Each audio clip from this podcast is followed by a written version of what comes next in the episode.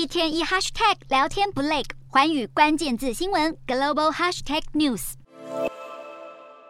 袋子内装满各种咳嗽糖浆，当中许多可能是有问题的药物。西非国家甘比亚的红十字会人员挨家挨户向民众收回咳嗽糖浆，因为这可能与造成甘比亚六十六名孩童死亡有所关联。这四款咳嗽和感冒糖浆是由印度药厂 Maiden Pharmaceutical 所生产。世卫表示，经过实验分析后证实，这些药物含有过量的二甘醇和乙二醇，可能会造成急性肾损伤。印度和甘比亚都已经展开调查。世卫还警告，不排除有问题的药品可能已经流入全球。印尼也传出，今年至今有至少一百三十一名五岁到十几岁的儿童和青少年出现急性肾衰竭。原因不明，印尼儿童保护委员会质疑，这也和印度咳嗽糖浆有关。如果最终调查属实，恐怕将冲击印度的世界药厂形象。